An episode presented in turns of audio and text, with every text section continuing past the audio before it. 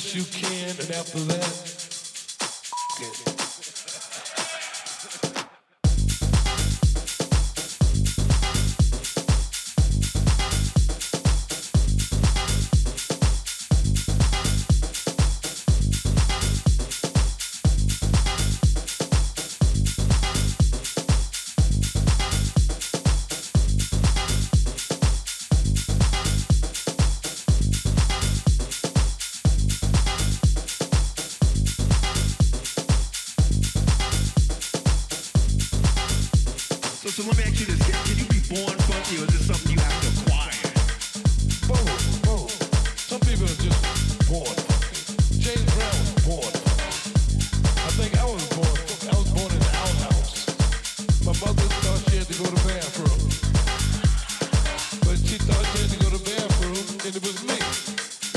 is being born funky.